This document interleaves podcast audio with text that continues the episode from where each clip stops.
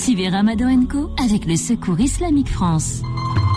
Peur FM, 18h, 21h, Ramadan Co avec Philippe Robichon et l'imam Abdelali Mamoun.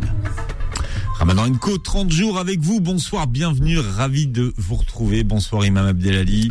Bonsoir Philippe, salam alaikum wa rahmatullahi ta'ala barakatuh. Bon, j'ai proposé à, à Maître Serran euh, de, de, manger avec nous ce soir. Non, c'est pas vrai. C'est pas ce qui a été dit. C'est ah, pas ce que vous avez dit. Vas-y, c'est quoi qui a été dit?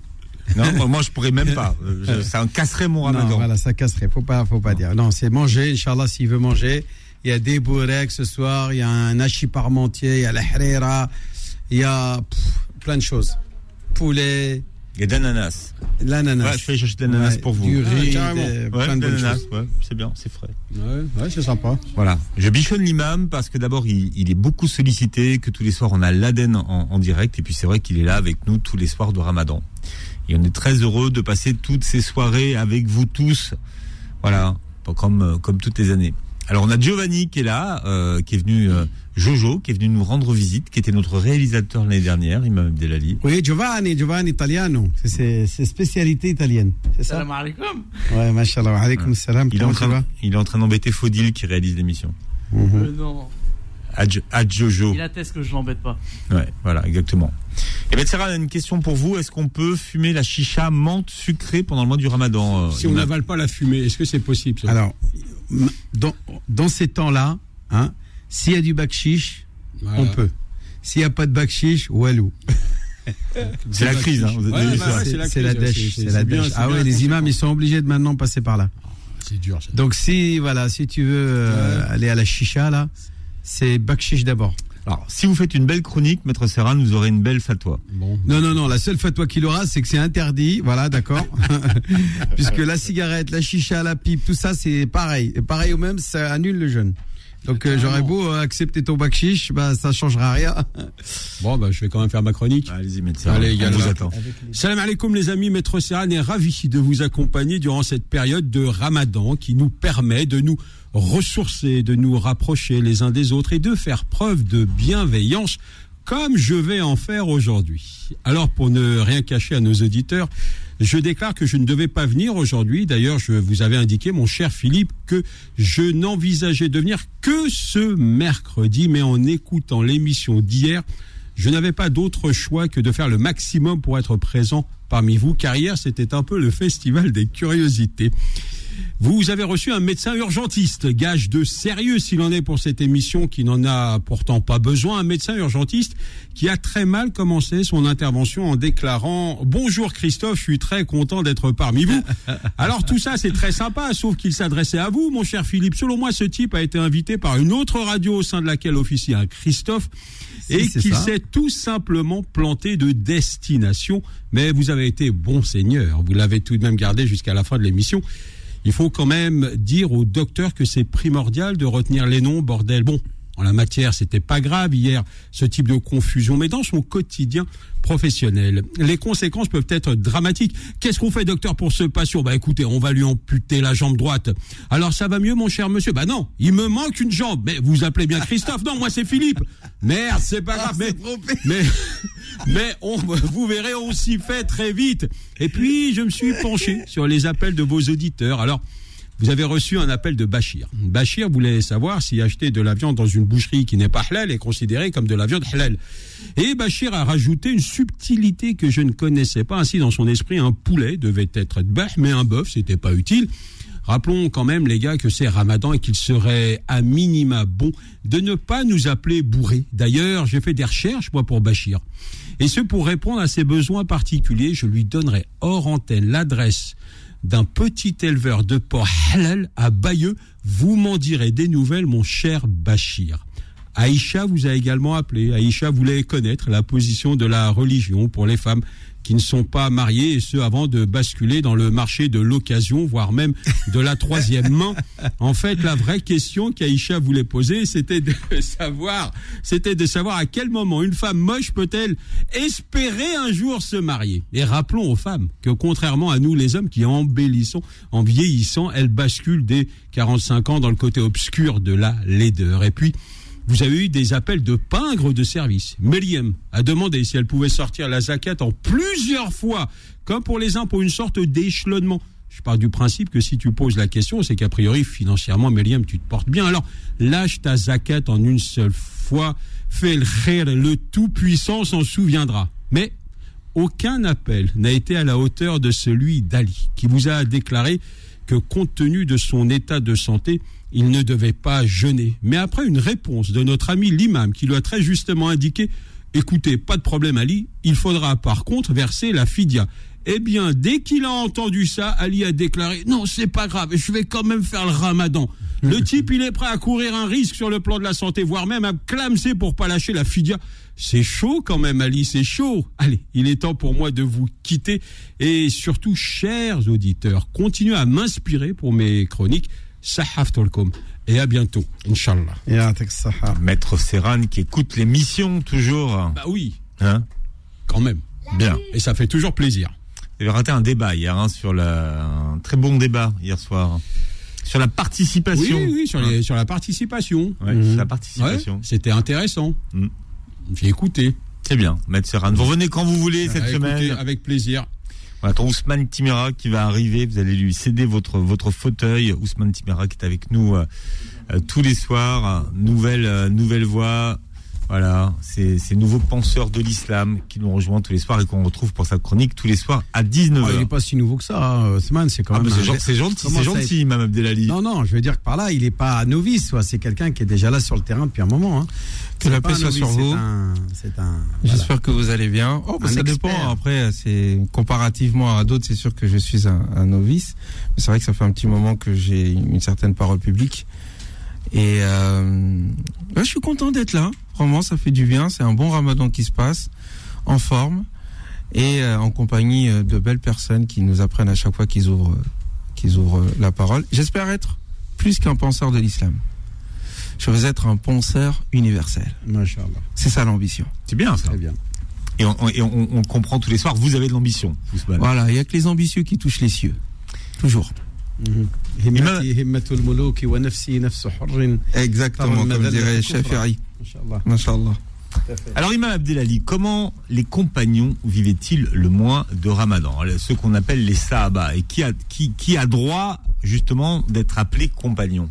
Ah, d'abord, euh, il est important, effectivement, pour répondre à ta question, de définir ce qu'est qu'un ce, sahabi. Alors, sahabi, il y a deux définitions, celle des usuliyin, c'est-à-dire les, les, les principologues, on va dire ça comme ça, hein, pour traduire le mot usuli. Euh, et il y a celui des, euh, bah, des, Muhaddithoun. des, des, des muhaddithin, c'est-à-dire les traditionnalistes ou les traditionnistes, on va dire ça comme ça.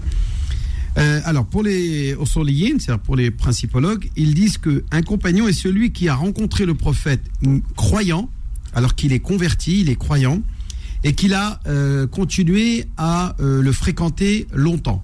Hein, en arabe, من لقي الرسول صلى الله عليه وسلم مؤمنا به ولازمه زمنا طويلا. هذا تعريف la définition du, euh, du compagnon selon les euh, principologues.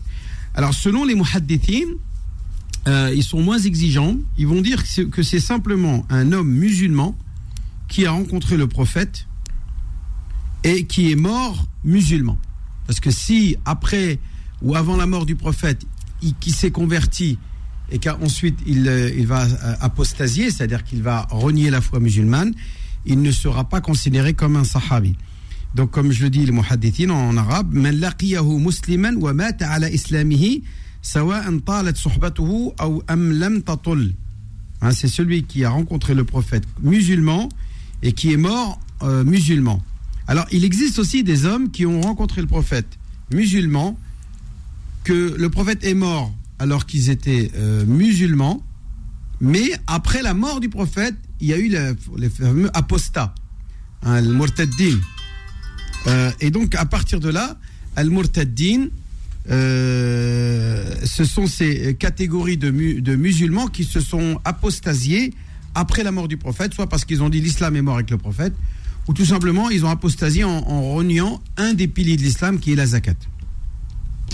Donc ces gens-là, euh, s'ils meurent dans cet état-là, s'ils sont morts euh, apostats, puisque euh, effectivement Abou Bakr Siddiq les a combattus, et ici, eux, parmi eux, euh, ils sont morts dans cet état-là, eh bien, euh, euh, ils ne sont pas considérés comme des compagnons. Par contre, il a existé des compagnons qui étaient musulmans à l'époque du prophète, qui après la mort du prophète sont devenus des apostats, et ensuite, enfin, se sont encore une deuxième fois repentis, comme euh, Amr bin Mahdi Karib et d'autres d'autres compagnons du prophète.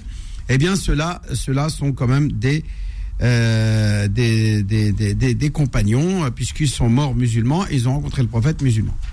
Voilà. Selon les ce qui est de la définition du compagnon. Maintenant, il y a la définition euh, de donc voilà euh, voilà donc c'est ça c'est ça la définition du, compagnon du prophète. Et il existe plusieurs catégories de compagnons.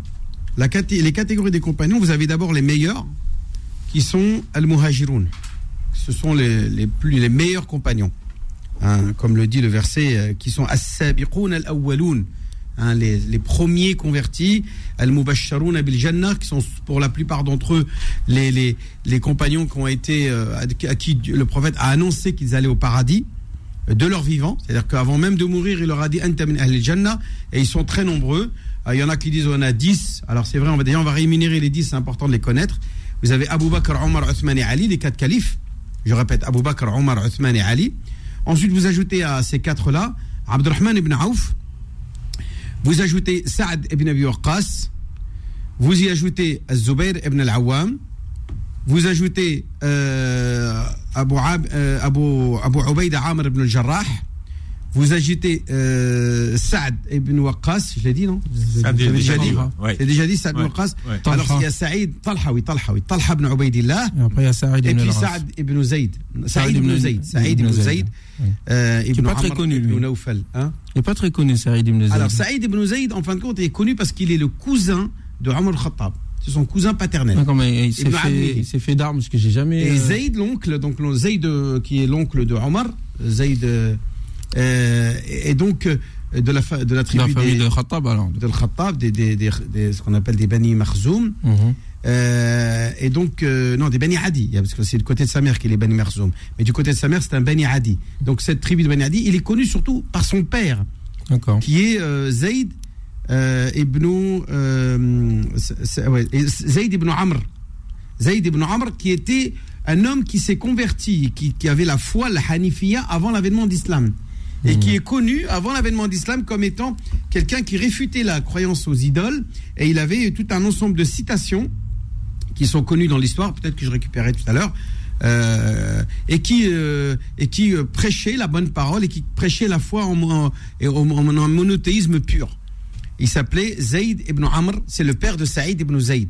Radiallahu ta'ala anhu. Fahada ibnuhu, le fils et même le père, hein, puisque le prophète a dit concernant le père qu'il sera ressuscité en tant qu'umma à lui tout seul. Ah, Il sera euh, parmi les, les gens qui accéderont au paradis en tant qu'umma, mais qui n'est pas qui fait pas partie de la umma du prophète Mohammed sallam, puisque pour faire partie de la umma Mohammed, il faut avoir cru en lui en son temps ou après lui, mais pas avant lui. Il y en a qui ont essayé, euh, il y en a qui ont essayé. Hein. Euh, il y a Ibn Quraib, euh, Saad ibn Quraib, qui est un, un- ce qu'on appelle un, un roi Touba, un roi du Yémen, euh, qui a appris que, auprès des Juifs de Médine qu'il allait avoir un prophète qui allait venir bientôt. Et ça, c'était 700 ans avant l'avènement de l'islam, c'est-à-dire environ 100 ans avant Jésus-Christ. hein, donc c'est longtemps avant le prophète, 700 ans, je dis bien. Et cet homme-là, en, en entendant que le prophète allait venir dans cette ville de Médine, eh bien, de la part de la bouche des, des- des- de, de ces, de ces communautés juives, de ces tribus juives, qui, qui avaient des textes bibliques qui, qui annonçaient l'avènement du prophète Mohammed, il a écrit un, un- texte en disant que si euh, un jour il vient, annoncez-lui, euh, faites-lui part que je suis euh, son disciple, que je suis quelqu'un qui croyait en lui. Et, euh, et le prophète a donc, à ce titre-là, a interdit quelqu'un d'insulter Touba, puisque dans le Coran, il est cité Touba comme étant euh, le chef de la tribu des, de, gens qui se sont égarés, etc. Eh bien, le prophète il a dit qad aslam qui s'est converti à l'islam. Voilà concernant la définition des, euh, des compagnons, mais les catégories, comme on a dit, on a les sabiqun min al-muhajirin, qui sont les, les, les, les migrants, ceux qui ont émigré de la Mecque vers Médine. Vous avez ceux qui, ont accueilli le prophète à Médine, qu'on appelle en arabe al-ansar, ou al-ansar, ou euh, al-ansar. Et puis vous avez parmi l'Ansar et les euh, muhajirin, une catégorie encore euh, intrinsèque, euh, endogène, qu'on appelle al- al-badriyoun, c'est-à-dire les compagnons qui ont assisté et participé à cette bataille de Badr qui a permis la, la première victoire de l'islam. Et vous avez les tolaqa, que sont les convertis après la conquête de la Mecque, et puis ensuite les convertis euh, lors des délégations euh, qui sont les tribus qui, Hmm. qui n'habitaient pas à la Mecque, qui venaient en délégation se convertir à l'islam, et enfin les compagnons du pèlerinage d'adieu euh, lors du Hajjat al-Wada' où là plus de 150, 140 000 environ compagnons euh, ont assisté à ce, à ce pèlerinage d'adieu. Bien. Nous voyons avec vous, Imam Abdelali, ce soir, comment les compagnons vivaient le mois de Ramadan. Ramadan Co, c'est jusqu'à 20h29 ce soir, puisque c'est l'heure à laquelle vous ferez la den en direct, Imam Abdelali. Ramadan Co revient dans un instant. Suivez Ramadan Co avec le Secours Islamique France. Beurre FM, 18h, 21h, Ramadan Co avec Philippe Robichon et l'imam Abdelali Mamoun. Et comment ce soir les compagnons vivaient-ils le mois de Ramadan, Imam Abdelali Mamoun Comment ils vivaient euh, Eh ben, écoute, euh, ils le vivaient avec beaucoup d'enthousiasme déjà, euh, à l'instar de leur modèle qui est le prophète alayhi salatu wassalam, qui consacrait principalement son mois du Ramadan à, on va dire, deux activités les plus importantes, même s'il en faisait d'autres. hein. il y avait plein plein de choses à faire. il y avait énormément d'actes d'adoration qui étaient pratiqués par le prophète, mais il y en a deux qui se distinguent. C'est la lecture du Coran, alors soit dans la prière ou en dehors de la prière, euh, et euh, le fait de faire de la bienfaisance et de- des actes de générosité, euh, comme le décrivent les, les, compagnons du prophète, Kana ajwada min mursala, était plus généreux que les vents qui faisaient venir les, nuages pleins de pluie. Donc euh, ces compagnons se comportaient un petit peu dans le même dans le même dans le même modèle, donc eux aussi consacraient énormément leur nuit à prier, à réciter le Coran. Parfois certains mémorisaient le Coran, euh, comme c'est Uthman, à ce qui paraît selon une version en une seule nuit, d'autres en trois nuits, d'autres en une semaine, d'autres en huit jours. Euh, on a plusieurs versions sur euh, énormément de compagnons qui consacraient énormément de temps. Même l'imam Malik, rahimahullah, qui n'est pas un compagnon, mais qui est quand même un tabi'i euh, de, très grande renommée, puisque c'est l'imam d'Al-Hijra, euh, lui, euh, il laissait tous ses livres. hein. Il, disait, on, on reconnaissait, pendant le ramadan, il, il rangeait tous ses livres de hadith, de fiqh, etc. Et il se consacrait essentiellement et intégralement à la lecture et à la mé- méditation du Coran. Et euh, donc voilà comment était euh, le prophète, euh, le prophète et ses compagnons durant le, le mois du Ramadan. Mais alors, ils ont vécu combien de, de, de, de Ramadan ensemble? Une dizaine Comment? Une dizaine Alors c'est un peu moins, ouais, puisque le, le Ramadan a été légiféré l'année 2, Ah oui, c'est vrai. l'année 2 de vrai. Donc on en est à 9. À neuf, effectivement. ouais. Ça fait 9, puisque le prophète est mort l'année 11, début de l'année 11. Donc il a fait le deuxième, la deuxième année, 3, 4, 5, 6, 7, 8, 9, 10. Mais pas la onzième, non. Ça fait que 9. Puisque la, neu- la neuvième année, il est mort. Ça fait que 8. Richard Ah, non, ça fait Awwal. 9, oui, c'est ça, 9. Ça fait 9. Là, on est à 9, euh, 9 ramadans. Le prophète a jeûné 9 ramadans. Et euh, les dix dernières nuits du ramadan, il est consacré euh, à une retraite spirituelle où c'était, euh, c'était voilà, comme on disait, retrousser ses manches, hein, mi'zarahu, et voilà, il se consacrait à, à, à 100% à euh, l'adoration et à la retraite spirituelle. Et euh, même que la dernière année, c'est-à-dire la, la dixième année de l'Égir, il, a, il, a même, il est même resté 20 jours. 20 jours au lieu de 10 jours. C'est-à-dire les 20 derniers Mais jours où, où Dans la mosquée? Dans la mosquée. Voilà, ils Dans la n'en mosquée. sortaient pas. La demeure du prophète était proche de la, Voilà. de la mosquée. était collée à la Il pouvait- mosquée, en fait. Il pouvait recevoir directement de la nourriture de, de, chez, de chez sa femme Aïcha ou de Hafsa. Euh, Hafsa était euh, d'un côté et euh, Aïcha de l'autre, donc c'était c'était facile. Même d'autres épouses du prophète étaient pas loin. Euh, à tel point que même Aïcha radiallahu anha, euh, le, le coiffait, alors que lui était à l'intérieur de la mosquée et elle d'une fenêtre euh, de chez elle euh, prenait la tête du prophète alayhi salatu wassalam رأسه الشريفة et coiffait le prophète كان كانت ترجله وهو معتكف في في المسجد euh, donc c'est vrai c'est des petites anecdotes comme ça intéressantes mais euh, voilà comment euh, Alors, Ousmane, Timera. Oui, pour revenir aux au, aux compagnons, je disais ça tout à l'heure à, l'imam en, voiture. Il me plaît cette parole de Mohamed Al-Ghazali, le penseur contemporain, de, de qui j'ai beaucoup appris, qui disait que euh, que Dieu euh, lui accorde son paradis et son pardon.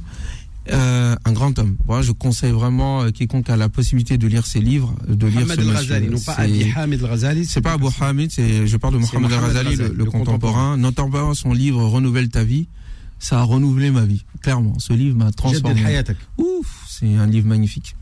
Et donc, euh, il disait que le second miracle que l'on peut attribuer au prophète wassalam, après euh, le Coran, c'est ses compagnons. La manière dont il les a éduqués, ce qu'ils ont fait dans l'histoire. Il faut comprendre qu'ils étaient minoritaires dans le monde et qu'à la mort du prophète sur lui la paix, c'est toute la péninsule arabique pratiquement qui se révolte contre eux. Médine est encerclée. C'est-à-dire, si il n'y avait pas eu ces hommes-là, on serait pas là aujourd'hui à parler d'islam. Leur dévotion, euh, leur respect pour le prophète, Leur humanité, leur solidarité font que ce sont des exemples pour nous. Non pas dans les détails de leur prise de décision et de leur mode de vie, c'est pas ça qui nous intéresse. Euh, qu'ils aient mangé quoi exactement, de quelle manière ils s'habillaient, c'est pas ça le fond de l'histoire. Le fond de l'histoire, c'est leur humanité et de quelle manière est-ce qu'ils ont prouvé que le projet de l'islam n'était pas une utopie et que c'était une réalité prégnante et qui a effectivement transformé le monde. Et peut-être euh, serions-nous euh, bien inspirés de nous inspirer de cette grandeur en ces temps de troubles aujourd'hui que nous vivons? Pardon de poser la question, mais est-ce qu'il y avait des, des compagnons meilleurs que d'autres, Imam Abdelali? Non, on peut pas parler de compagnons meilleurs que d'autres, même s'il y en avait des meilleurs. Bien sûr, il y en avait a des compagnons meilleurs. préférés? Oui, il y avait des compagnons préférés, mais je veux dire, Ouais. euh, euh, on va dire que des- les compagnons, chacun avait une spécification. Beaucoup avaient euh, été spécialisés dans un domaine. Par exemple, on va dire que Abu Bakr était connu pour sa générosité, sakha, le al-karam. Euh, Omar al-Khattab était, l'homme par excellence l'homme euh, l'homme du courage et de l'audace, un homme audacieux, constamment au premier plan pour euh, aller défier les autres. Troisième, on avait Uthman ibn Affan, qui était connu pour sa pudeur et sa retenue, quelqu'un de très réservé, de très pudique. Sayyidina Ali pour son savoir, sa connaissance, mais aussi pour son courage. hein. Sayyidina Ali, on va dire qu'ils avaient tous des qualités, euh, on va dire. Mais sauf que chaque- chacun se démarquait d'une qualité plus qu'une autre. Euh, et c'est ainsi que vous avez comme ça des compagnons qui étaient certains des grands jeûneurs, des très jeûneurs, d'autres très Qui, prieurs la qui, nuit. par exemple, était un grand jeûneur Euh, il y avait Abdullah ibn Amr, ibn al-Ras, Voilà, qui était Abdullah connu pour al-As. son jeûne, même il avait demandé Abdullah à jeûner un jour sur deux, que le prophète lui avait déconseillé Ouais. de le faire, et que Toute bon, l'année. tout un jour sur deux, je jeûne, et euh, le prophète lui avait déconseillé de le faire. Enfin, il jeûnait tout le temps. Le prophète lui a dit non, tu jeûnes trop. Il faut que tu jeûnes euh, de temps Voilà, en temps. il dit non, je peux faire encore plus. Il a dit bon, jeûne euh, une fois tous les trois jours. Et non, je peux encore plus, je peux. Je... Bon, il y avait le, le jeûne de Daoud, alayhi salatu le fait de jeûner un jour sur deux. Un jour sur deux. Elle a dit, ah, tu peux pas aller plus loin. Et à la fin de sa vie, Abdullah ibn Abd al-Ras, c'est des hommes de parole. Il n'osait pas revenir parce qu'à un moment, son corps ne pouvait plus supporter. Il avait du mal à jeûner. Mais comme il s'était engagé devant le prophète sur lui la paix, il dit, ah si j'avais su, j'aurais écouté mieux le prophète, et j'aurais suivi son conseil concernant ce jeûne-là. Mmh, Mais pourquoi est-ce qu'il n'a pas arrêté de jeûner? Parce qu'il s'était engagé. Et ça, on a ces, ces attitudes-là, effectivement. Euh, Abdelali Mamoun, le- l'imam est fin dans sa question parce que la question de la préférence euh, entre les qui est le meilleur parmi les compagnons a créé des conflits. Mais Et il est plus sage, effectivement. préféré, quand même. Bah, il y a quand même des niveaux, effectivement. En- Moi, je pense que le meilleur de tous, c'est Abu Bakr Siddiq. Euh, certains diront Ça- Ali. Bah, voilà, non, non, bon. non, bah ça c'est les chiites qui vont dire ça. c'est- sûr. Mais Sayyidina Ali est, est bien entendu un très grand compagnon. Il n'y a pas de problème là-dessus. Il n'y a pas de, il y a pas de souci. On n'est pas en train de dire parce que J'ai dit est certains, le mais meilleur. je- moi, je- On va, on va, on va négliger Sayyidina Ali. Je rappelle que le prophète quand il est tombé malade, euh, avant de mourir, les seuls, le seul qu'il a autorisé à diriger la prière en tant qu'imam, c'est Abu Bakr Siddiq. Oui. Celui qui l'a accompagné dans sa hijra, c'est Abu Bakr Pour- pour- Siddiq. pour- Non, relancez Le pas maintenant. prophète, on l'a Relancez pas maintenant. il y a un Ah bon authentique. On revient alors. Quel est l'homme que tu aimes le plus Non, Il a dit Imam c'est Abu Bakr. Et la femme, il a dit c'est sa On fille. revient. On parle des compagnons ce soir. Ramadan Co revient dans un instant. A encouragé les compagnons à, à faire rompre le jeûne à quelqu'un d'autre parce qu'ils savaient que ils auraient la récompense du jeûneur en plus d'avoir la récompense de être raqaba, c'est-à-dire le fait d'avoir enfranchi un esclave et d'avoir euh, aussi obtenu d'Allah sa bénédiction et son pardon. Donc c'est très important de faire des efforts, de multiplier les efforts et de suivre ce modèle des compagnons qui cherchaient où étaient les pauvres. Moi, quand je vais dans beaucoup de pays, par exemple en Turquie, c'est extraordinaire, machallah. Vous avez des gens, on à la Mecque aussi, en Arabie Saoudite, où euh, la mosquée de la Mecque, le Masjid al-Haram, est remplie de, de, de, de, de c'est-à-dire de nappes. euh, et ce sont des généreux qui viennent et qui apportent à manger parce qu'ils savent que tous ces gens-là qu'ils vont nourrir, ils auront leur récompense. Donc ils étaient dans le souci d'emmagasiner et de récolter un maximum de hasanat pendant ce mois du Ramadan et d'obtenir euh, de- de- des jeunes, des jeunes, des, des récompenses de jeunes de ceux qu'ils avaient nourris. 19h tous les soirs de ce mois de Ramadan. C'est Ousmane Timera qui est avec nous. Ousmane.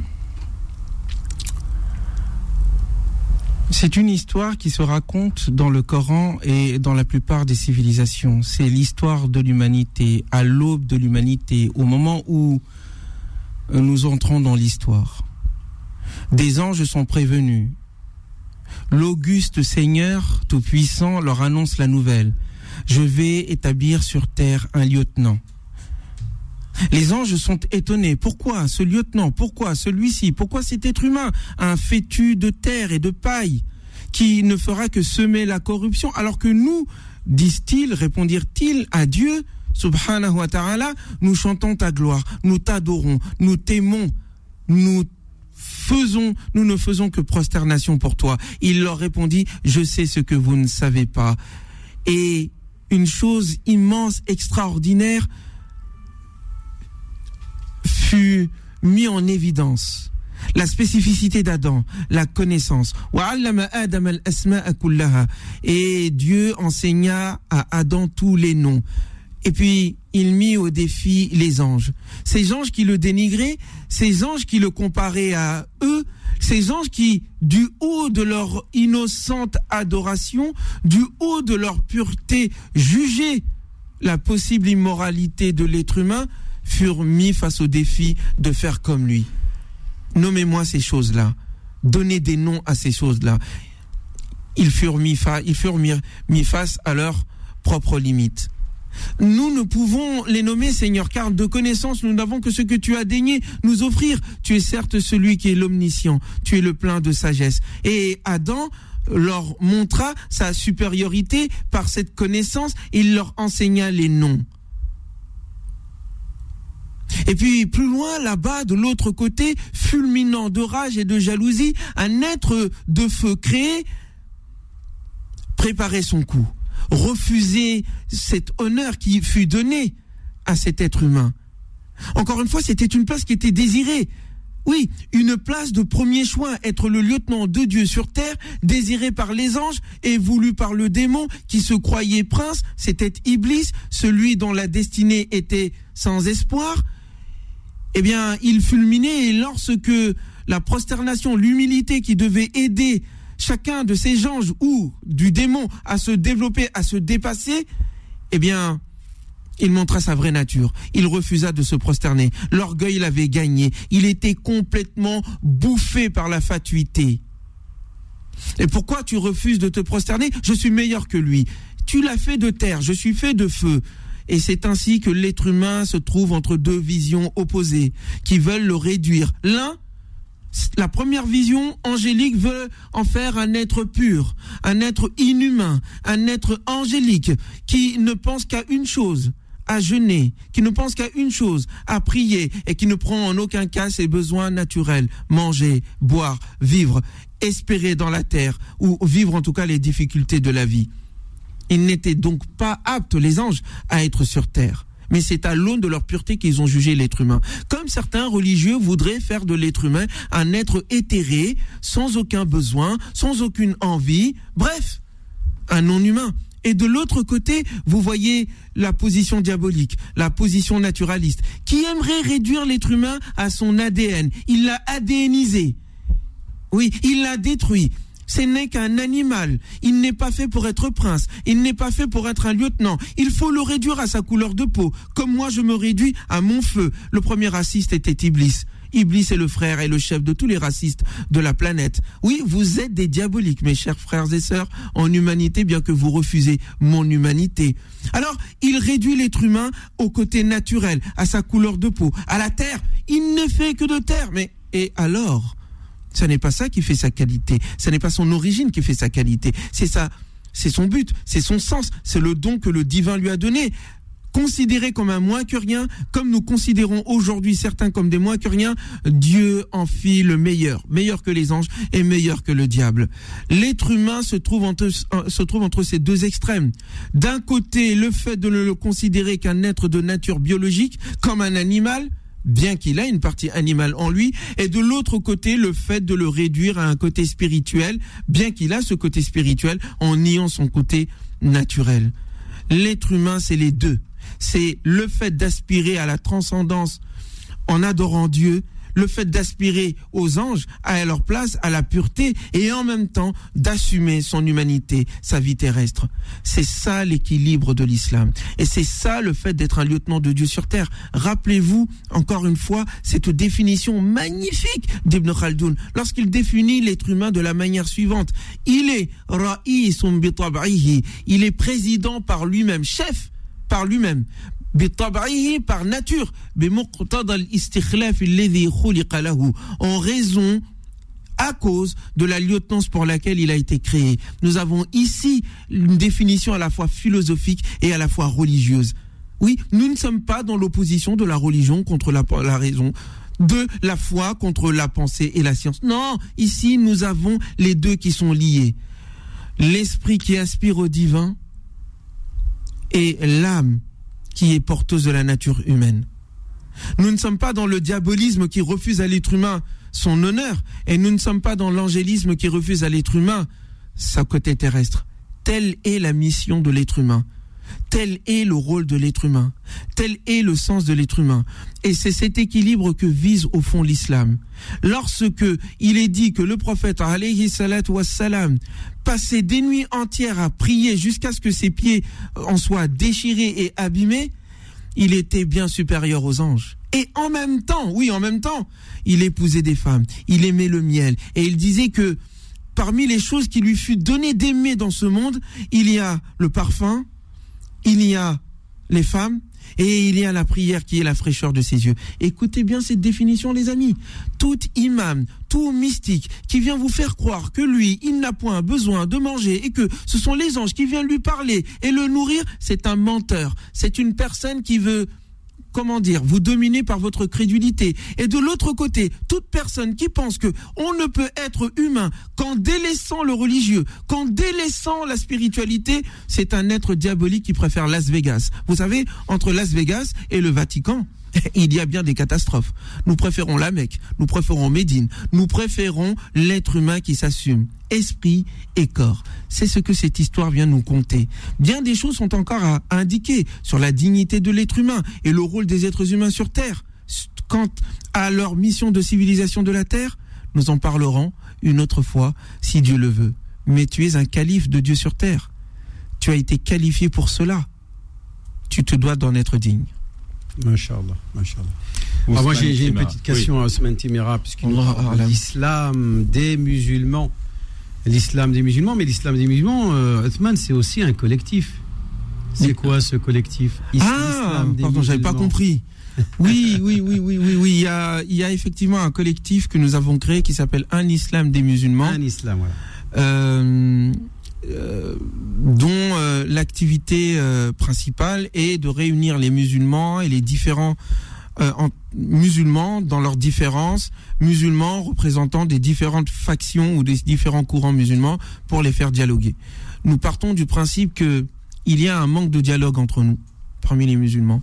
Il y a beaucoup trop de mise en garde et euh, de tentatives de mise à mort symbolique, quelquefois, voire physique, et qu'il est temps que nous nous parlions, que nous respections nos différences et que nous nous rencontrions pour discuter sur les grands les grandes questions stratégiques de la communauté musulmane.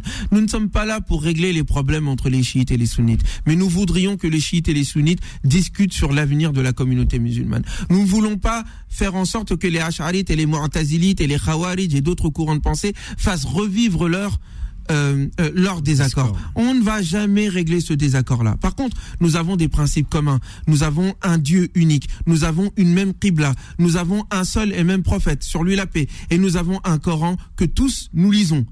N'est-il pas temps, dans ce cas, que nous nous réunissions pour discuter des enjeux stratégiques, civilisationnels de la communauté? C'est ce à quoi sert cette, euh, euh, ce collectif Un Islam des musulmans, dont nous ferons, euh, si Dieu le veut, un événement le 15 avril euh, qui vient à Colombes. Mais je laisserai euh, peut-être demain l'occasion à d'autres personnes d'en parler plus amplement. Il faut soutenir cet acte-là, il faut te- soutenir cette action. Il est temps que nous sortions de la mouise de la division et que nous nous unissions en nous respectant. C'est quand le rendez-vous? Le rendez-vous aura lieu le 15 avril, 15 à. Colombes. Vous À pouvez Colombes. aller sur mon site internet ousmane-timera.com. Vous aurez toutes les informations euh, là-dessus. Alors, Ousmane, c'est O-U-S. O-U-S-M-A-N-E. M-A-N-E. Timera. Comme ça se prononce. Comme ça se prononce. T-I-M-A-R. Voilà. Je vous remercie, cher euh, Abdelali Mamoud. J'avais pas l'intention d'en parler, mais euh, votre générosité ainsi que celle de Philippe euh, nous invite à aller plus loin. Non, Merci y a pas de beaucoup. problème. C'est des nobles causes. Bien, 01 53 48 3000. Les euh, auditeurs de Beurre FM auront la parole euh, dans un instant. Est-ce qu'il y avait des femmes parmi les compagnons du prophète? Bah, déjà, vous aviez Eh oui. déjà toutes les, toutes les épouses du prophète, ça c'est sûr qu'il y en avait, ça c'est certain. Mais avait- avec le statut de compagnon, en fait. Ah oui, oui, toutes, toutes Ouais. les femmes qui ont rencontré. Quand on dit tout à l'heure euh, que le- ont le statut de compagnon, euh, tous ceux, mais c'est aussi toutes celles, bien sûr, Hmm. qui ont rencontré le prophète étant musulmans. Par contre, ceux qui ont rencontré le prophète Kofar, c'est pas musulmans, qui étaient pratiquement même ses détracteurs et qui sont morts détracteurs, ne peuvent pas être considérés comme des compagnons.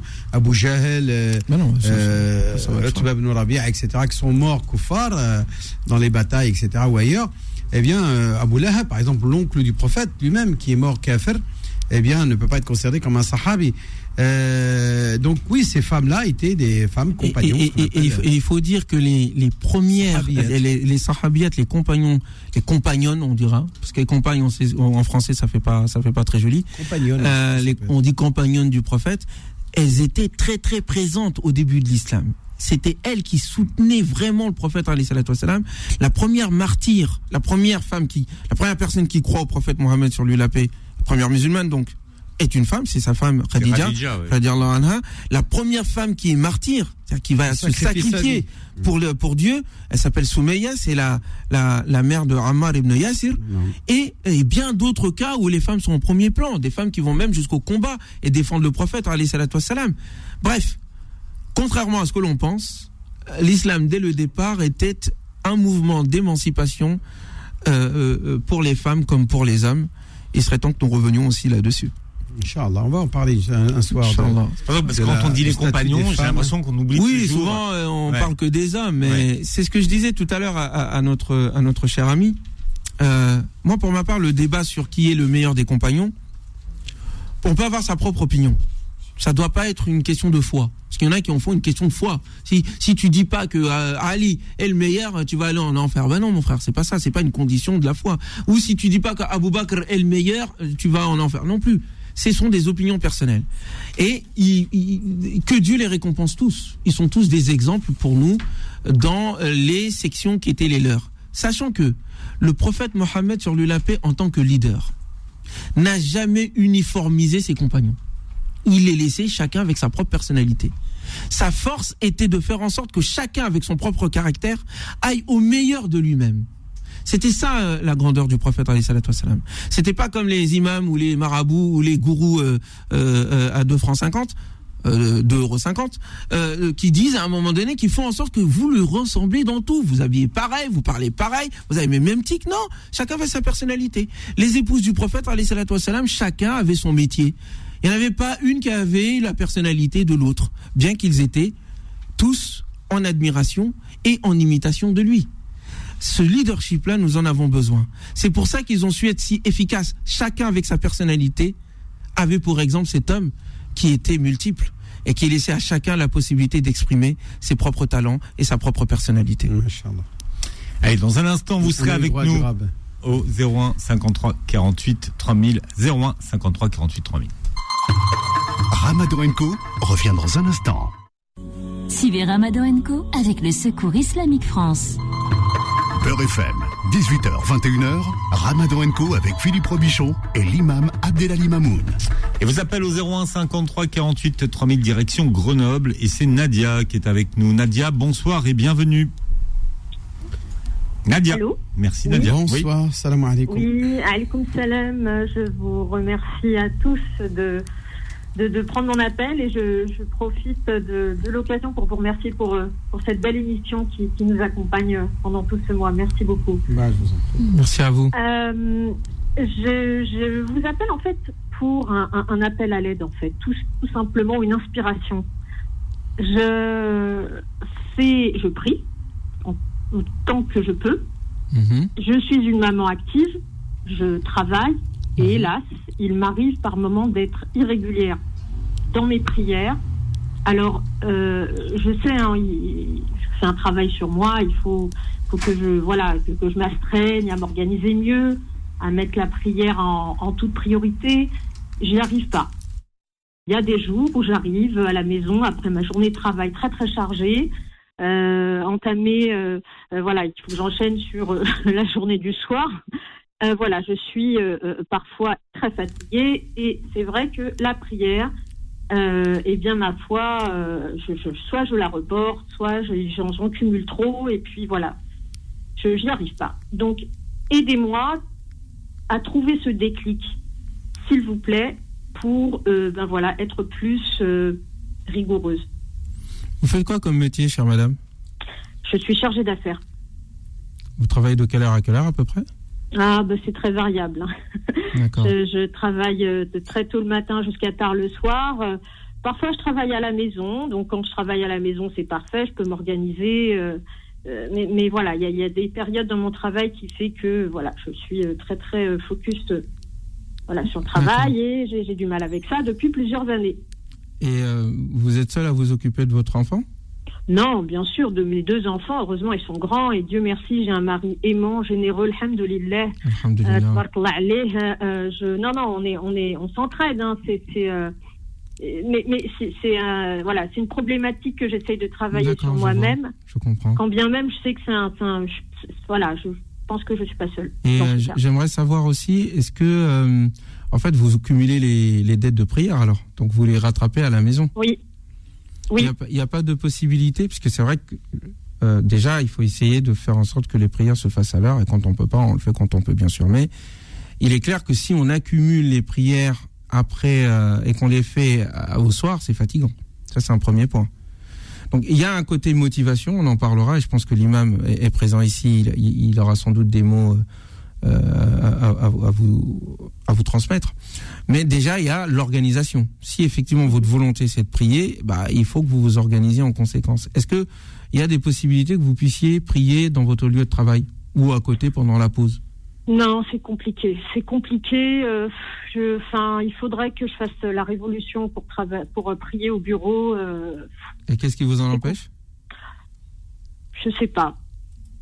Manque de courage Déjà, vous êtes dans un open Oui. space ou vous avez un bureau particulier Oui, non, non, je, je suis dans un open space. Je peux avoir, euh, je peux avoir une salle spot, comme on dit chez nous, mais, euh, mais, euh, euh, enfin voilà, il- je, je suis pas seule, je suis pas isolée, je peux pas fermer la porte comme je veux, c'est ouvert à tout le monde, donc euh, c'est- pas adapté, approprié en tout cas sur mon lieu de travail de faire une prière euh, et voilà. Et pendant votre pause, vous pouvez aller quelque part?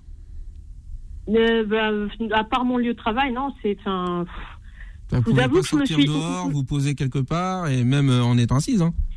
Enfin, en fait, c'est euh, posé dehors, mais où sur un banc, un banc public. Bah, un banc public ou quelque part ailleurs, dans un endroit. Est-ce qu'il y a ces possibilités-là? Ben, dehors, Ou je dans vois une mal salle. dehors quand même. Moi, je j'essaie de vous trouver. Moi-même, j'ai été dans ces cas-là. Donc, moi, il m'est arrivé de même me prier dehors. Moi, c'est pas. C'est vrai que pour un homme, c'est plus facile que pour une femme.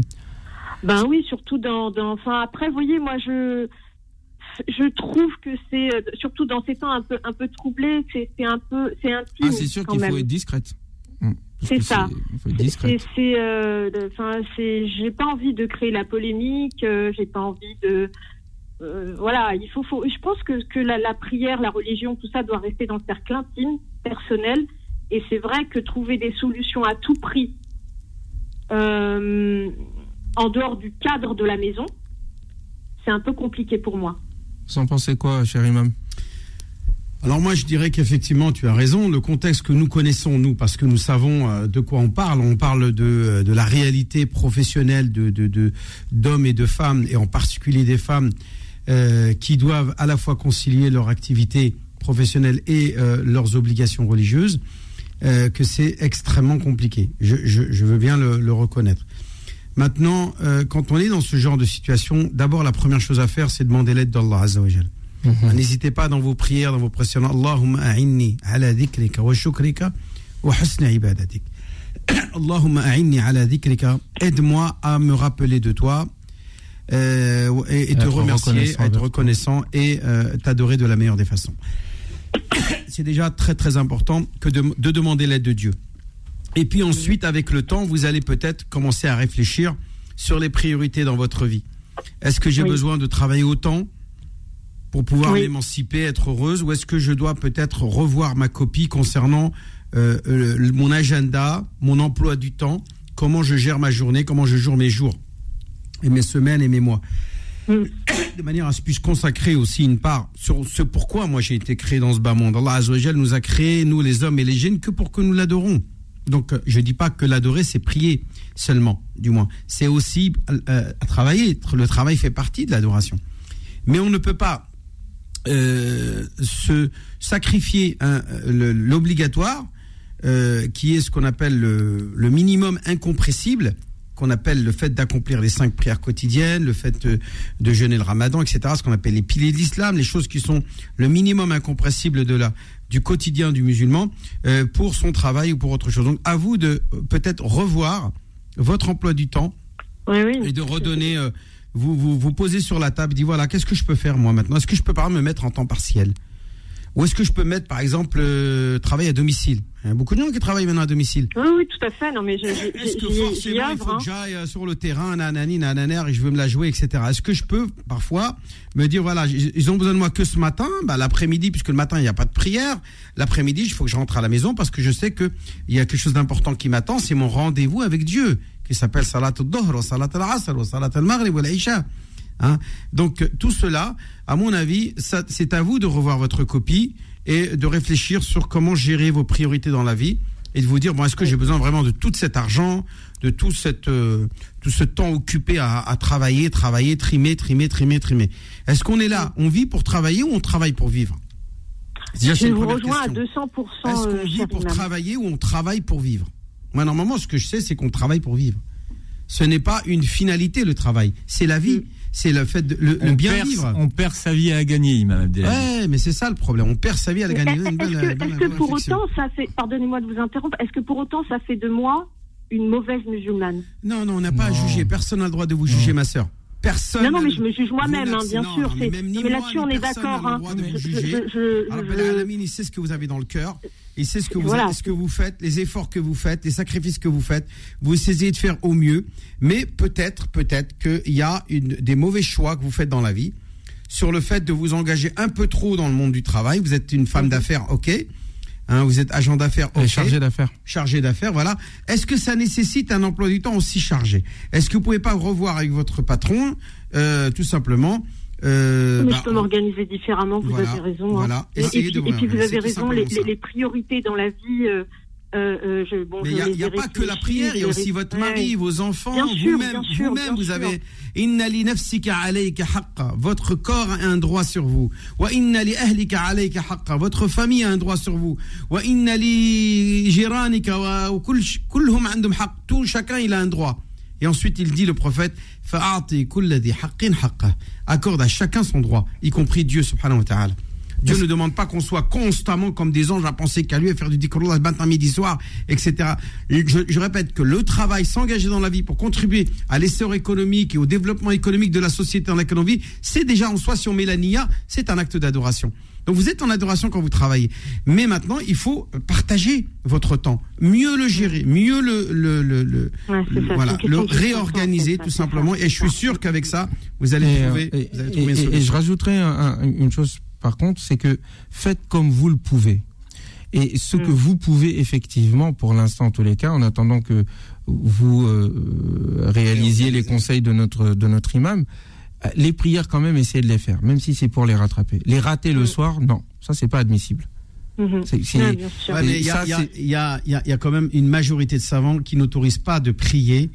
euh, À- accumuler, et la- non. non, je parle de la prière comme tu as proposé, assise. Euh, Oui, Allah, bon, il, ça, il c'est- dit wa ça vient du mot qiyam.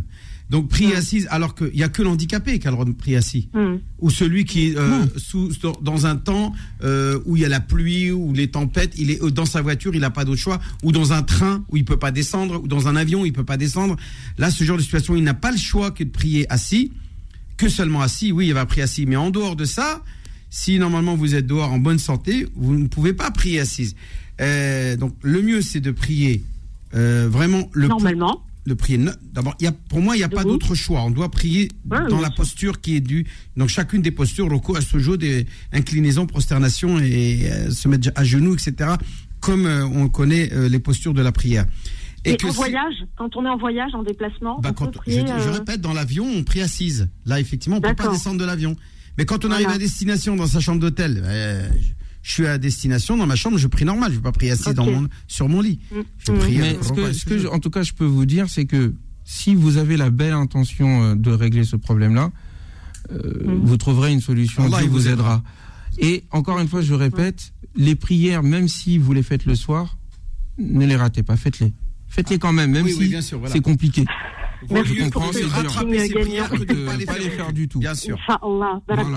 Et euh, Dieu vous aidera. Et le simple fait que vous en préoccupiez, Dieu le prend en compte. Ouais, c'est sûr. Merci beaucoup pour Mais ça euh, fait quelqu'un de vous de très bien. Ça fait quelqu'un Parce de qu'il y en a, ils ont Parce rien que vous êtes hein. soucieuse, vous êtes éveillée, vous êtes dans le dhikr, vous êtes dans le dhikr en, en- en- en vous souciant et- et même vous êtes dans la crainte d'Allah Azzawajal. C'est une manière de craindre Dieu que de se soucier de l'adorer de la meilleure des façons. Bon, vous, avez été Merci. inspirants tous les deux. Ouais. Et elle nous a inspiré aussi. Merci pour euh, votre intérêt. Merci Nadia. Madame, à tous les auditeurs aussi. et, euh, voilà. Que, que la paix soit avec tout le monde. Merci. Amin. Amin. Au revoir. Wa À bientôt. Bien. Merci Nadia, bon ramadan à 19h45. euh, C'est Kamel Shekat que nous retrouvons et avec lui, vous le savez, nous évoquons ce mois-ci les noms sublimes de Dieu. Ramadan Co revient dans un instant. Suivez Ramadan Co avec le Secours Islamique France. Beurre FM, 18h, 21h, Ramadan Co avec Philippe Robichon et l'imam Abdelali Mamoun. Et je vous rappelle que l'Aden c'est en direct ce soir à 20h29. Qu'est-ce qui vous fait rire? Non, rien, c'était une petite vanne euh, qu'on n'évoque. Apparemment, il y a des imams algériens qui ont, qui ont l'humour dans la manière de, de répondre. Oh, Et c'est super beau Je quand suis même. même pas sûr que c'est lui qui l'a dit. C'est C'est vrai On lui a fait dire des choses. hein. Ah, Ah, c'est une star, c'est Shem c'est comme avec euh, Chadli. Al-Jazairi. T'as toujours des blagues sur Chadli. euh, c'est Le président, Ouais, le président. Chadli. T'as toujours une anecdote, c'est un peu comme Toto pour les Français. T'as toujours une anecdote, mais super belle, une sagesse, hein, Ouais. bien plus élevée que celle de Toto sur Chadli. Non, mais en vrai, c'est pas lui qui fait rire. C'est les questions qu'on lui les pose de dingue. pose. Des fois, on lui pose Oh, des la questions. mais façon de d'y répondre aussi. Oui, peut-être, des fois. Mais tu sais, il y, a même- il y en a d'autres hein, qui savent aussi répondre avec beaucoup de, de, euh, de on va dire, d'humour. pertinence. euh, De pertinence, mais on entend beaucoup d'humour. Il y Bien. a de l'humour. Je sais que Kamel Shekat connaît le Shir Shemseddin. Kamel Shekat, bonsoir. Bonsoir à vous, salam alaikum. Voilà, Wa alaykum comme ça. salam. Ouais, ouais, Qu'est-ce ouais. qu'il a, Cheikh Shamsuddin لا شيء لا شيء الله يحفظه وان شاء الله يطول عمره ان شاء الله في طاعه الله وفي خدمه الاسلام آمين يا والمسلمين ان رب. شاء الله Inch'Allah, Inch'Allah. ان اصاب فله اجران وان اخطا فله اجر واحد C'est, c'est quelqu'un qui a beaucoup de courage, qui a, qui a une très bonne formation de base et qui a vraiment tenu tête aux sclérosés mentaux. Oh, ceux J'adore. qui ont- Ceux qui ont vraiment. Il y a des gens qui ont déformé l'islam, hein, qu'on le ou non. Et il, a, il n'a pas cessé de les appeler à, à la confrontation pendant des années. Mais bon, il a aussi ces. On appelle ici Kharajat, ces sorties qui sont un peu spéciales. Et qui ont fait Ça- sa renommée. oui, malheureusement, ça, ça s'est un peu retourné contre lui. Hmm.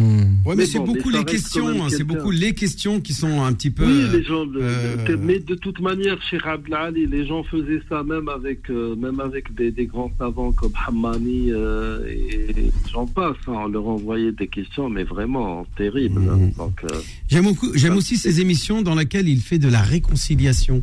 Hein, euh, il reçoit Euh, carrément, c'est un peu de la télé-réalité, où il reçoit Oui, des couples bon, qui sont en litige et Ah ouais, c'est il Bataille les Fontaine, problèmes. Exactement. Oui, mais bon, mais c'est un peu, c'est beaucoup plus, euh, je ne sais pas, enfin, c'est, Mhm. on a l'impression d'être dans des, des, des, des, des shows, euh, té- télé-réalités américaines comme ça. c'est chouha. Mhm. On dévoile un Ça petit me- peu la, la vie privée des gens qui n'est pas forcément. Une Oui, ça n'est pas, Et voilà, c'est le fait de dévoiler. euh, dévoiler. Oui, absolument. Mhm. Quel est le nom Alors, magnifique et sublime de Dieu qu'on va aujourd'hui oui, c'est là, c'est justement le hakam. Ce que, Mhm. ce que j'ai Shamsuddin par moment, l'arbitre, celui qui juge et départage en toute justice et en toute impartialité. Alors, euh, beaucoup de versets dans le Coran nous exhortent à faire euh, preuve de lucidité lorsqu'il y a lieu d'être équitable. Rien ne devrait normalement venir altérer cet esprit d'impartialité et de justice. Dieu dit au verset 8 de Surat al-Ma'idah, Ô croyants, soyez stricts dans vos, dans vos devoirs envers Allah et soyez des témoins équitables, et que la haine pour un peuple ne vous incite pas à être injuste. Pratiquer l'équité, cela est plus proche de la piété, et craignez Allah, car Allah est certes parfaitement connaisseur de ce que vous faites.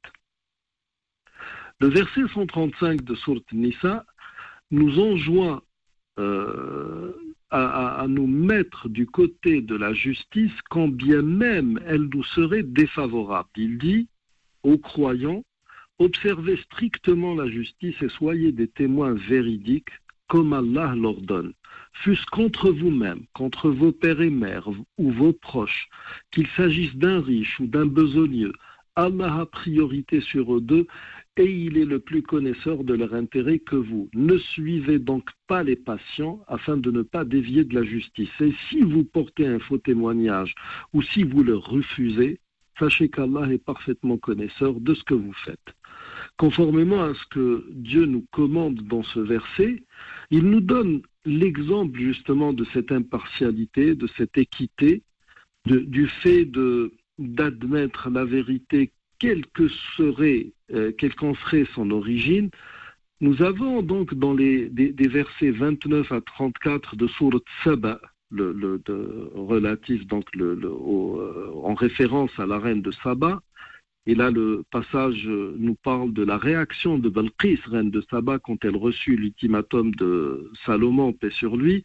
Les versets nous disent La reine dit Ô notable, une, une noble lettre m'a été lancée. Elle vient de Salomon. Et c'est au nom d'Allah, le tout miséricordieux, le très miséricordieux. Ne soyez pas autant avec moi et venez à moi en toute soumission. Elle dit aux notables, conseillez-moi sur cette affaire, je ne déciderai rien sans que vous ne soyez présents pour me conseiller. Donc nous sommes dans un conseil de guerre en quelque sorte. Ils dirent, nous sommes détenteurs d'une force et d'une puissance redoutables. Le commandement cependant t'appartient, regarde donc ce que tu veux ordonner. Elle dit, en vérité, quand les rois entrent dans une cité, ils la corrompent et font de ces honorables citoyens des humiliés. Et là, c'est à ce moment-là que s'arrêtent les propos de Balkis, parce que à la fin du verset, nous avons euh, la chute qui dit et c'est ainsi qu'ils agissent. Ce dernier commentaire, vient de Dieu, exalté soit-il, qui approuve justement la vérité, même si elle sort de la bouche d'une astrolâtre parce que Balkis adorait le soleil. Donc ce nom sublime de Dieu devrait inciter chacun d'entre nous à s'effacer au profit de la justice, à faire abstraction de nos penchants, de nos passions et de nos intérêts quand il y a lieu de prendre une décision qui engagerait peut-être toute une- une collectivité. Donc ce nom sublime de Dieu pourrait faire de nous vraiment de bons citoyens si on venait à le méditer et à essayer, à essayer de, de s'y conformer. Voilà donc pour aujourd'hui. Demain, nous restons justement dans cette clairvoyance avec le nom sublime de Dieu, Ar-Rashid, celui qui agit avec droiture, celui qui guide les créatures vers ce qui est dans leur intérêt. Voilà donc, messieurs, et merci pour votre attention. Merci Kamel. Merci beaucoup. salam. L'astrolate. Salam alaikum. Les adorateurs, des, les adorateurs des astres, Oui. comme C'est- idolâtres, c'est- comme les, astrolo les astrologues euh, sont des, des Non, ça- astrolâtres. Moi, je, ça s'appelle pas de l'astrologie, mais de l'astrolatrie. Pas forcément. je parle pas de l'astronomie, je parle de l'astrologie, qui est euh, les, les zodiaques une- ou ceux qui prédisent l'avenir. on considère ça comme une mauvaise science l'imam Shafi'i, il a beaucoup pratiqué, il a même excellé. C'est une science très très dangereuse. Mais ce ne sont pas forcément des astrolâtres. Le fait de prédire l'avenir en utilisant les astres, euh, oui, celui Oui, qui dit que là, Les astrolates, c'est des adorateurs de l'étoile. Ouais, là, Ah, vous, non, là vous êtes, là vous êtes en infraction parce que vous êtes dans un art divinatoire, Mhm. pas parce que vous Mhm. adorez les astres. Voilà. Les, adorateurs d'astres généralement sont dans une autre, euh, dans, dans un autre trip, on va dire. Sauf que bon, le prophète, il y a des hadiths où il évoque que le kahana, c'est-à-dire le fait de, de- Oui. de la- comme tu as Oui. dit, l'art divinatoire, est une forme de shirk, est, un- oui, est une c'est forme une, de oui, oui, polythéisme, c'est une, une forme d'a- d'association. d'associationnisme. C'est ça. Barakallahu fik. Shukran. Allah يبارك فيكم Merci صحفتكم et à beaucoup. demain Inch'Allah. Au revoir. صحفتورك و- À demain. فيك. Kamel Merci. Shekat sur Beurre FM. Dans un instant, vos questions au standard au 01 53 48 3000. 01 53 48 3000. Ramadan Co revient dans un instant. Suivez Ramadan Co avec le Secours Islamique France. Beurre FM, 18h, 21h, Ramadan Co avec Philippe Robichon et l'imam Abdelali Mamoun. Question. Alors Aïcha est avec nous au 01 53 48 3000. Aïcha, bonsoir et bienvenue. Allô Aïcha- Oui Aïcha. Oui, bonsoir et merci de prendre ma question et Ramadan Moubarak. Bonsoir. Alors, alors ma question se porte sur euh, le temps de la prière du vendredi. Et euh, quand on a une activité libérale, en fait, j'essaye toujours de faire en sorte de d'arrêter mon activité euh, une demi-heure avant la prière du vendredi, surtout l'hiver, comme la prière est un peu avancée. En été, ça- l'été, ça pose pas de problème. Et euh, du coup, j'essaye de ne. Et des fois, comme j'ai des, j'ai des personnes un petit peu en retard, donc je, je les encaisse pas. Quand c'est l'heure de la prière, je les encaisse pas. Donc, euh, et je- et j'essaye de reporter l'encaissement à une autre fois. Non, madame, vous avez le droit d'encaisser puisque vous, les femmes, vous n'êtes pas concernées par le Jumu'ah. Et c'est cette règle-là qui consiste à, vous imposer d'aller à la prière de Jumu'ah et de délaisser le commerce, c'est pour les hommes, pas pour les femmes. Hein. Ce verset-là concerne les hommes, puisque le Jumu'ah, à l'unanimité des savants, est une obligation pour les hommes, pas pour les femmes. Donc vous avez le droit de travailler, de continuer à faire vos activités. À partir du moment où vous priez votre prière d'hor, puisque même le Jumu'ah, Oui. vous n'êtes pas obligé de la faire, vous priez prière d'hor, vous faites comme euh, le reste de la semaine. C'est comme la, je, je, la, je la fais au je travaille, je vais pas à la mosquée parce que j'ai pas le temps, mais c'est vrai que comme euh, euh, pour nous, pour moi, j'ai toujours compris qu'il fallait pas, c'est interdit la vente et l'achat. Donc j'ai. Non, c'est pas l'achat qui est interdit, c'est le fait de délaisser la prière pour le commerce. Mais vous, vous n'êtes pas concerné par la prière, donc vous pouvez continuer à faire vos activités. Et là, c'est, vous avez dit profession libérale, c'est quoi? Dans le domaine médical. Voilà, donc vous n'êtes pas dans le commerce. Vous êtes dans la proposition d'une prestation euh, de Oui. soins, Comme de Ouais. soins en contrepartie d'une, euh, de, de- voilà, du- d'une indemnisation. Vous êtes, vous êtes- indemnisé moyennant une activité médicale. Donc en quoi c'est pas vraiment du commerce, c'est du travail. Alors là, vous Oui, n'êtes pas mais- dans, dans l'échange de marchandises, vous n'êtes pas en train de, de faire du mercantile. Hein, vous êtes dans le travail libéral. Certes, mais c'est voilà. Donc continue, vous pouvez gagner votre vie normale et prier vos prières à l'heure, il n'y a pas de souci. C'est très bien. Ah, mais c'est super, merci beaucoup. Et j'ai juste une, une petite question aussi, je ne sais pas si elle a été posée, mais en fait, pour euh, le, vous savez, la, la prosternation quand on récite le, le Coran, Oui. euh, est-ce que on peut la faire Parce que est-ce que des fois je lis le, le Coran sans, sans, sans, la, sans le voile et tout ça, et des fois je suis dans mon lit. Est-ce que pour la prosternation, on doit se voiler ou on peut la faire Non, vous n'êtes pas obligé de euh, vous voiler. J'ai relu, j'ai revérifié encore la, la question. On n'est pas là, ça m'écharte. Mais satr al-awra li euh, ce jeu de sahu. Par contre, vous devez vous prosterner. Si vous êtes dans votre lit, vous descendez de votre lit, vous vous prosternez au sol, à même le sol. Voilà. Voilà. Ou bien sur le tapis, ou bien là, bref, par terre. C'est pas vous incliner la tête dans, sur votre lit. Vous devez vous prosterner, pour procéder à une prosternation. Mais et, attention, c'est pas obligatoire. La prosternation de la tilawa, de la, de la récitation, reste une recommandation, pas une obligation. Si vous la faites pas et que vous continuez à lire, il n'y a pas de souci. Merci Aïcha. Maïssa est avec nous. Maïssa, bonsoir et bienvenue. Bonsoir. Bonsoir Maïssa. Bonsoir. Alors voilà. En fait, euh, ma question, c'est que euh, en ce moment, je suis prise par énormément de West-West et ça fait des années que j'ai des West-West. Et en fait, euh, j'essaye de vivre avec, même si c'est très très compliqué. Et là, depuis le début du ramadan, vraiment, les West-West, ils sont en train de me prendre. Et je me disais qu'au début, les West-West, ça venait du shaitan, sauf que normalement, pendant le ramadan, le shaitan, il est enfermé, on est d'accord? Il est attaché, voilà. Les démons sont tentés. Comme le dit le prophète, les démons. Et vous, il vous reste encore un ennemi qui est le pire de tous. C'est votre alter ego. Hein, votre alter ego, lui, il n'est pas enchaîné. Plutôt, il est affaibli grâce au jeûne. C'est-à-dire, le jeûne, il a pour objet de diminuer vos, vos pulsions, vos envies, vos passions, hein, pour affaiblir cette âme passionnelle, cet alter ego qui est passionnel. Par le jeûne du ramadan, il va être affaibli et permettre à la dimension spirituelle de prendre le dessus. Mais attention, il ne faut pas voir que le fait que vous vous rendiez compte de votre état euh, tourmenté ou d'éloignement spirituel comme étant quelque chose de mauvais. Il faut il faut voir cela comme état un état d'éveil, de de prise de conscience que vous avez du chemin devant vous. Vous savez que d'autres personnes sont éloignées mais s'en rendent même pas compte.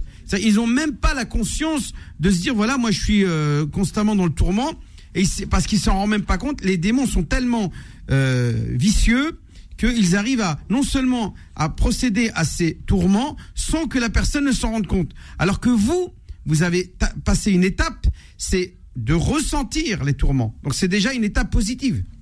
Donc vous allez pouvoir les combattre, vous allez pouvoir affronter ces tourments, ces tourments, ces envies, ces passions, ces, ces choses, ces malsaines qui peuvent vous passer par la tête et qui sont pas forcément motivées par les démons. Ça peut, elles peuvent venir aussi de votre alter ego, hein, par votre nefs, nefs al ammara bissou, cette nefs qui ordonne de faire le mal et, et qui vous pousse à faire le mal. Elle aussi vous tourmente le cerveau. Donc il faut euh, la combattre.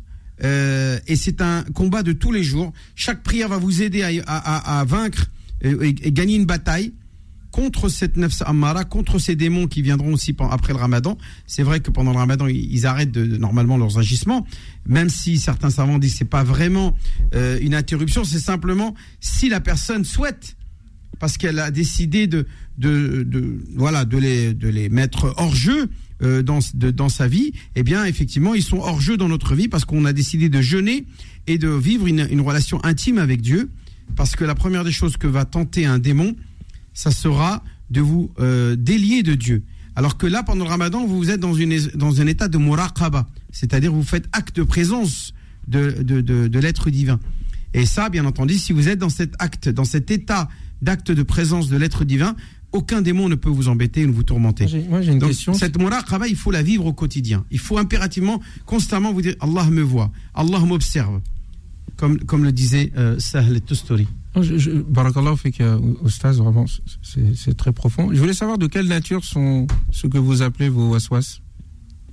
Bah, en fait, euh, au début, c'était quand j'étais en seconde, il y a 4 ans à peu près. Vous avez quel âge vraiment Pardon que des West... Là, j'en ai 19. Ok. En fait, c'était vraiment que des West West de propreté. Je supportais pas la santé, les choses comme ça. Et là, depuis le début du ramadan, en fait, c'est surtout que ce soit sur les produits euh, alimentaires, je regarde tous les ingrédients. Les produits cosmétiques, je regarde tous les ingrédients. Je supporte plus qu'on me touche. Vraiment, je deviens invivable chez moi. Et en fait, ma mère, elle le, elle le comprend, mais il y a des fois où elle le supporte pas. Et en Donc, fait, c'est motivé par la crainte que- de Dieu. Votre, votre excès, votre excès est motivé par le souci de plaire à Dieu et de ne pas, de pas succomber à tomber dans le péché. C'est bien ça. Oui, en fait, dans ma tête, je me dis, mais je veux vraiment être parfaite pour. En fait, pour la prière, je veux être pure, je veux être propre, je veux être tout. Mais le problème, c'est qu'à côté, je fais des excès, des excès, pardon. C'est-à-dire que je me lave trop. Des fois, Ben, je, là, je alors là, la là, voilà. Donc, à mon avis, ma soeur, ma soeur, je vais, je vais essayer de répondre rapidement parce qu'on on a d'autres auditeurs à, à- à écouter derrière vous. Euh, écoutez, moi, je pense qu'il faut vraiment que vous vous renseigniez sur ce que Dieu attend de vous et, quel est l'exemple du prophète Mohammed sallallahu alayhi. Qu'on ne doit pas tomber dans le tanattu, dans le tashaddud. Le prophète dit dans un hadith. Les gens qui sont dans l'excès sont en perdition. On ne doit pas, on ne doit pas être dans l'excès. Il faut pas tomber dans l'excès. Parce que l'excès, c'est exactement euh, la même chose que dans, être dans la négligence. Euh, euh ifrat euh, euh, là, ni l'un ni l'autre, ni l'excès ni la négligence. moi, je pense qu'elle doit consulter. Je pense que vous devriez aussi aller voir un médecin. Euh, qui pourrait vous aider, vous conseiller. Un, psychothérapeute. Ouais, je pense que un toc. Voilà, je pense qu'il faudrait que faites les deux, faites le conseil de l'imam et allez voir aussi un spécialiste. Inch'Allah, que Dieu vous soutienne. Il y a peut-être un trouble obsessionnel compulsif. Vous verrez, ça va aller. On en reparlera peut-être. Moi, je pense aussi que euh, moi, je serais intéressé par que vous m'appeliez hors antenne. Alors, je vais laisser quand même mes coordonnées à vous et aux autres. 06 29 25 35 00. Alors je l'ai dit un peu vite, donc on va le répéter encore une fois. 06 29 25 35 00. Voilà. 06 29, 25 35 00. On pourra en parler en antenne, Inch'Allah. Merci Maïssa. Iliam est avec nous. Iliam, bonsoir et bienvenue. Euh, salam alaikum. Wa alaikum salam wa rahmatullah. Euh, salam. Euh, moi j'avais une question. Euh, c'est que moi, euh, je prie depuis environ un an, un an et demi. Et euh, en fait, je commence à faire phage. Sauf que des fois, quand je me réveille à 8 heures, ça me casse mon sommeil. Du coup, ça peut provoquer des mauvaises notes, etc. Et du coup, vu que le shuruk, c'est à 7h30, je me réveille à 7h10. Et des fois, je fais phage. Mais je voulais savoir si la prière, elle comptait ou pas. Vous vous priez avant, avant Oui, je prie avant shuruk. Ah bah, c'est très bien. vous êtes dans la plage horaire qu'on appelle la, la partie qu'on appelle al-waqt al-darouri, c'est euh, le temps indispensable euh, qui vous permet de prier à l'heure, qui est la fin de la plage horaire de l'heure de l'Fajr, qui est donc juste avant le shoroq. Si vous priez avant le shoroq, c'est très bien. D'accord, merci. Et j'avais une toute petite dernière question. attendez, attendez, juste pour que je vous, explique un petit peu. Vous avez un calendrier à la maison ou sur votre euh, application où il y a marqué un, un, un, une, une, un horaire. Quand on dit l'horaire, ça ne veut pas dire que c'est pile poil à cette heure-là qu'on doit prier. C'est que c'est à ce moment-là que débute la plage horaire de la prière. Ah. ce n'est pas, par exemple, je vous donne un exemple. Là, aujourd'hui, le Maghreb, le Maghreb là, il est à. Euh, aujourd'hui, on est le lundi. Euh, non, on est le mardi. Mardi, ouais, c'est ça. Mardi combien ah ben ça va mardi 4. Alors mardi là, 4. faut dire bravo. Mardi 4. Mardi 4, le Maghreb, il est à 20h29. Et l'heure de l'Aïcha, il est à 21h52. Ça veut dire quoi? Ça veut dire que le Maghreb, c'est entre 20h29 et 21h52. Il ne faut pas prier après 21h52, de préférence. Vous priez le Maghreb dans cette plage horaire. Et le meilleur moment, bien entendu, c'est la première heure. Mais si vous devez ajourner pour X ou Y raison, par exemple pour être mieux, pour être plus en forme, et vous voulez prier à la dernière heure, au dernier moment de ma plage horaire, dans lequel et, Dieu m'a prescrit l'heure de la prière, inna salata kanat ala al-mu'minina kitaban mawquta, eh bien il n'y a pas de souci. Alors, il y a une, petite question, vous avez une minute, allez-y. Euh, oui, euh, et c'était pour savoir, euh, moi c'est un peu pareil, c'est le West-West. J'ai 14 ans, imagine je prie le bah, quand je prie, je sais que j'ai fait tout, mais je me dis que c'est le ramadan et le West-West, il me dit non, t'as pas fait la prière. Est-ce qu'il faut que je refasse la prière ou pas? Bah non, si vous êtes sûr et certain que vous avez fait votre prière, vous n'avez pas à refaire votre prière, d'accord?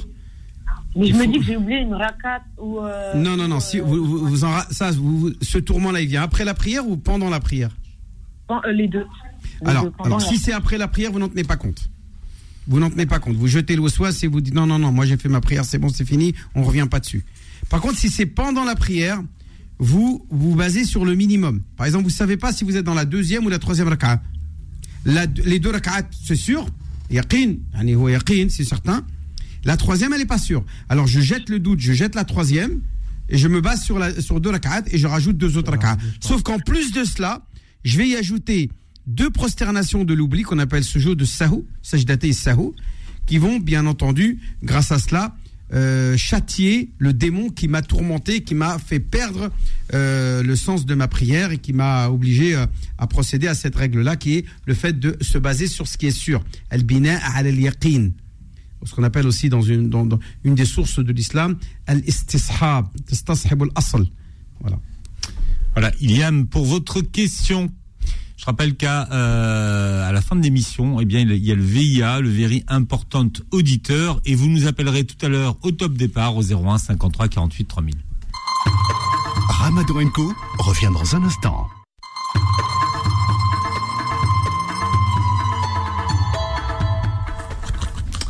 Quelques minutes. L'Aden, 20h29 précisément, si vous nous écoutez à Paris, l'Aden que vous suivrez en direct avec l'imam Abdelali Mamoun, comme tous les soirs de ce mois de Ramadan. Dans un instant, 01 53 48 3000, c'est peut-être vous qui serez avec nous, vous qui serez le very important auditeur. Qu'est-ce qu'il y a, imam Abdelali Oui, c'est moi qui donne le numéro aujourd'hui.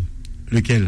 Bah justement. Ah, vous lire le numéro en... entre 1 et 6. Il y a un cousin Mamoun là qui appelle là Non, il n'y a aucun personne, il n'y a pas de piston, il n'y a rien, je regarde même pas l'écran. Tu, vois, tu me vois regarder l'écran? Non. Voilà, je regarde pas l'écran. Ça, c'est pas... Donc je donne le numéro entre 1 et 6. Est-ce que je peux donner le numéro entre 1 et 6 Oui, allez-y. Allez, je donne le numéro Cinq. 2. Allez, on change. 2. Numéro 2. 2. Allez, bismillah. One, two. One, two. Bonsoir. Bonsoir. C'est vous l'auditeur VIA, le very important auditeur. Oui. Comment vous appelez-vous? Bah, c'est Euh, mon cousin, Abdallah. non, c'est pas, je connais pas. Comment tu t'appelles? Ça va, ça va. Ça je je savais même pas comment il ça, ça va s'appelle. répondre. Ouais. Salah Ah, ça, ça fait plaisir de vous avoir ça là. Vous, vous nous appelez d'où ce soir? De Gonesse. Bien. Alors qui sont tous ceux à qui vous voulez envoyer un message ce soir? Tous ceux, tous ceux- pardon? Tous ceux à qui vous voulez envoyer un message ce soir Tous les cousins, les, les amis, les- la famille Une Alors, déclaration euh, d'amour fraternel. Ma mère en Ah, premier. déjà d'amour tout court. celle-là. Ommi, Ommi, Ommi. Ommi, ommi, ommi, mama. Allah Ma mère Nadia. Et, euh, ma famille, donc euh, ma famille aussi, Aïtouakli, euh, Douani, euh, Belili. Voilà, toute ma famille. Là, j'ai cité toute ma famille. Ça sent la Kabylie. Ah ouais, ça sent la Kabylie. sent la Kabylie, Un faux. Ça sent la Kabylie là. Masha'Allah, Masha'Allah, C'est ça, Masha'Allah. c'est ça. C'est les Bon, meilleurs. Et les alors, qu'est-ce que vous allez manger ce soir? Ça c'est important. Alors, euh, poulet aux olives, Ouais. Mmh, des briques et de, et de la charba. Masha'Allah. D'accord. Eh ben. Ça sent moins la Kabylie là. Ah si, c'est la Ouais, Kabylie. Bah, hein. ils mangent ça aussi, les Kabyles. Ouais. La shorba, c'est Kabyle. Ouais. Euh, le bourek, c'est c'est Kabyle. Et puis le poulet aux olives aussi, c'est Kabyle, n'est-ce pas? Je pense qu'il y a, Euh, oui, on, il y on, a la recette. euh, c'est algérien. on appelle ça zaytoun. En plus, c'est bled zaytoun. En plus, c'est le pays du zaytoun, mon frère, le Zamour. C'est vrai, c'est vrai. Les montagnes remplies d'oliviers. Le Zemmour? Comme Zemmour? Bah oui, bah Zemmour, ça veut Bah dire. attendez, on- on- moi je veux, je veux- je veux savoir si, si ça là, il est plutôt Zemmour aspirateur Zemmour. sans fil ou euh, télé? Ça là. Télé ou aspirateur? C'est ma femme qui décide. Aspirateur sans fil qui vous est offert par Mo le patron. Moi, le patron. Voilà, Mo le patron. Merci beaucoup. Merci. Bon appétit à tous. Merci. Et puis on vous Merci vous retrouve demain avec beaucoup de plaisir. Bon ramadan tout le monde.